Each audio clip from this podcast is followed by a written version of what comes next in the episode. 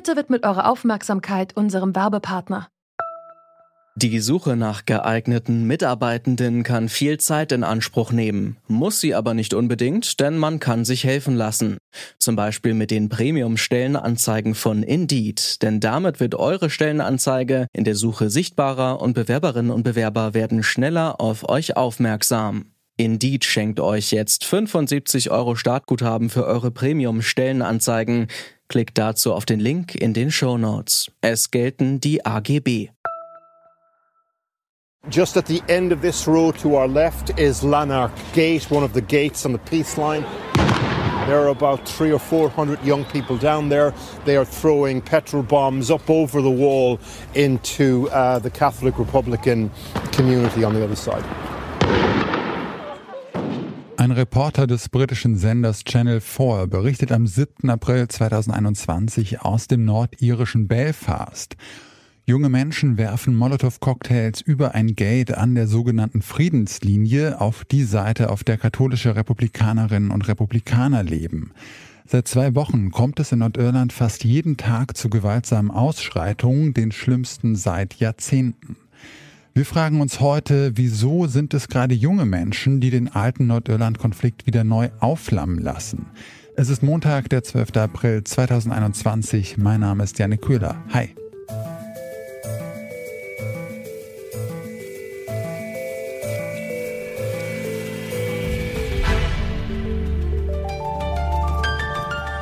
Zurück zum Thema.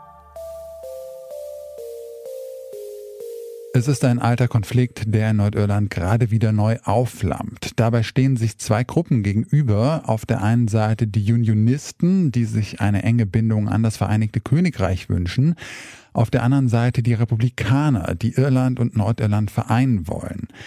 Frieden zwischen beiden Gruppen gab es Ende der 90er Jahre mit dem sogenannten Karfreitagsabkommen. Jetzt sind es vor allem Jugendliche, die in Nordirland erneut zur Gewalt greifen. Manche sind gerade mal 12 oder 13 Jahre alt. Duncan Morrow ist Professor für Politikwissenschaft an der Ulster University in Nordirland. Im Interview hat er mir erklärt, dass hinter den Jugendkrawallen organisierte paramilitärische Banden stecken. In den Krawallen waren es meistens junge Leute, die eigentlich durch diese Gruppen irgendwie auf die Straßen gebracht wurden und man sagt, man gibt denen eigentlich eine Bombe in der Hand und die, die werfen das. Also das ist dann sehr schwierig für die Polizei, weil sie stehen dann vor Kinder oder vor Jugendliche und die eigentliche Kraft da hinten ist eigentlich diese paramilitärische Kräfte, aber es sind nur Kinder auf den Straßen. Der Nordirland-Konflikt und auch die damit verbundene Gewalt, die ist ja mittlerweile schon über 20 Jahre her. Die meisten jungen Menschen, die da jetzt auf die Straße gehen, die haben diesen äh, gewaltsamen Konflikt also ja selber gar nicht miterlebt. Wie vererbt sich denn dieser alte Konflikt jetzt an die junge Generation? Ja, das ist eine interessante Frage. Also unser Karfreitagsabkommen, was vor 23 Jahren unterzeichnet wurde, war eigentlich ein politischer Vertrag nur die Strukturen, die dahinter liegen, bleiben noch. Das heißt, Frieden ist auf der einen Seite, man hört auf mit der Gewalt, aber es ist auch eine, auf der anderen Seite, dass man neue Beziehungen macht. Und es ist klar, dass wir weniger Gewalt gehabt haben, aber in manchen Gebieten sind die Beziehungen noch sehr gespannt. Und das heißt immer wieder, wenn es zu neuen Spannungen in der Politik kommt, dass die Möglichkeit wieder hochkommt, dass es wieder Gewalt auf der Straße geben wird und dass Kinder, die gar nicht die frühere Gewalt miterlebt haben, trotzdem teilnehmen, weil sie nehmen noch teil an der sogenannten Kultur von ihrer Gebiete, wo eigentlich die Feinde und die Feindbilder noch erhalten sind.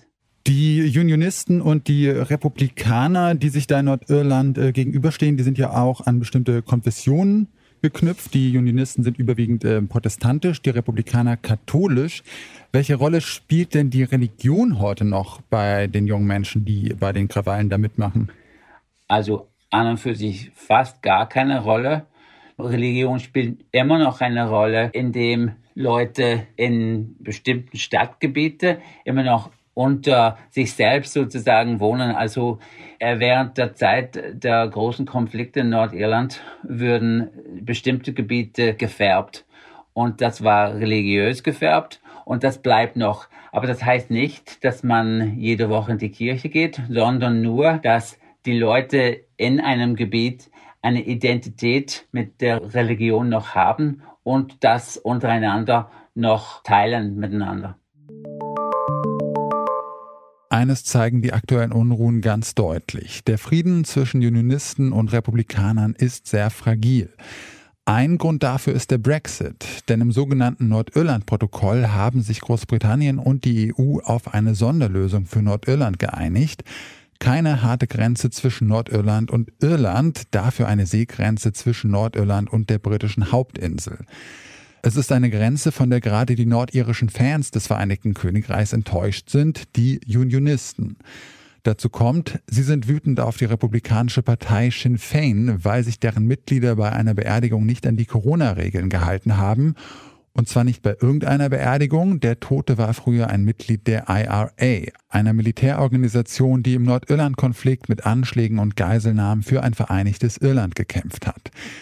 Wie genau der Brexit und eine Beerdigung zu Gewalt geführt haben, das habe ich die Journalistin Mareike Gräpel gefragt. Sie ist Irland-Korrespondentin der deutschen Presseagentur.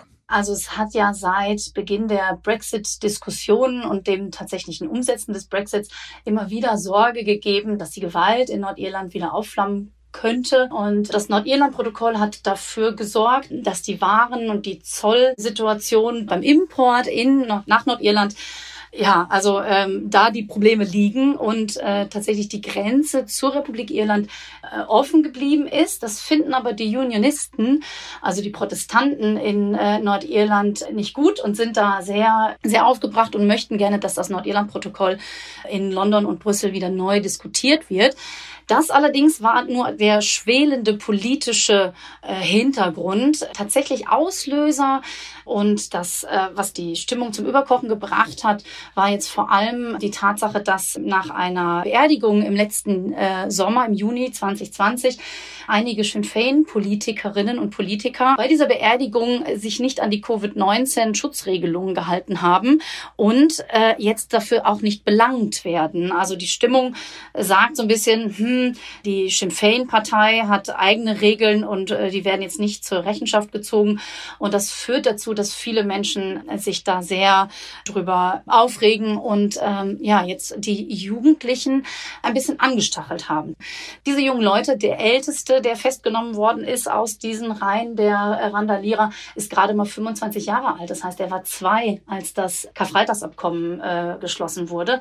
Und das sind junge Leute, die dafür stehen, dass der Frieden in Nordirland auf ganz, ganz ähm, unsicheren Beinen steht dass mit dem Brexit dieser Nordirland-Konflikt wieder aufflammt, das war zumindest nicht vollkommen überraschend. Wenn wir jetzt noch mal ein bisschen in die Zukunft schauen, wer kann denn da jetzt eigentlich verhindern, dass dieser Konflikt in Nordirland weiter eskaliert? Ist das jetzt äh, in der Verantwortung von Irland, Großbritannien oder vielleicht sogar der EU? Ja, tatsächlich gibt es Gott sei Dank äh, sehr starke Reaktionen äh, aus den verschiedenen Regierungen, die beteiligt sind an der Situation. Der Premierminister der Republik Irland hat heute noch in äh, einem Interview gesagt, dass er da jetzt tatsächlich auch eingreifen möchte. Er hat mit Arlene Foster gesprochen, mit der Nordirland-Chefin. Ja, und auch Boris Johnson und sogar natürlich auch die US-Regierung, Joe Bidens äh, Administration sind sehr in Alarmbereitschaft äh, versetzt äh, und es wird Gespräche geben in dieser Woche noch, ob damit das Nordirland-Protokoll wieder aufgerollt wird oder nicht. Das kann man jetzt, glaube ich, noch nicht so sagen von außen, aber tatsächlich ist das sicherlich ein Punkt, der da diskutiert werden wird. Zeitgleich blicken auch die Menschen auf den britischen Inseln nach Schottland sicherlich. Die haben im äh, Mai die nächsten Wahlen und sollte dort möglicherweise ein neues Unabhängigkeitsreferendum anstehen, wird auch das Auswirkungen auf die Situation in Irland haben. Und ähm, in den letzten Wochen gab es immer wieder Stimmen in den Medien in Irland, dass eine Wiedervereinigung des Landes vielleicht gar nicht so abwegig sein müsste und könnte. Und äh, das wird auf jeden Fall sehr spannend bleiben in den nächsten Wochen. Dass ausgerechnet junge Unionisten jetzt zu Gewalt greifen, hat viele Gründe. Da sind die alten Feindbilder zwischen Unionisten und Republikanern, die in den Communities weitergetragen werden. Da ist die Wut über einen Brexit, der Nordirland eine Grenze zur britischen Hauptinsel gebracht hat, und die Wut über eine Beerdigung, bei der sich Republikaner nicht an Corona-Regeln gehalten haben. Hinter den Krawallen stecken außerdem paramilitärische Banden, die die Jugendlichen zu Gewalt anstacheln. Politisch muss also einiges passieren, damit die Krawalle nicht weiter eskalieren. Das war's von uns für heute. An dieser Folge mitgearbeitet haben Eva Manegold, Sarah Marie Plikat, Henriette Schröers und Andreas Propeller. Chefin vom Dienst war Charlotte Thielmann und am Mikro verabschiedet sich Janne Köhler. Ich sag ciao und bis zum nächsten Mal. Zurück zum Thema vom Podcast Radio Detektor FM.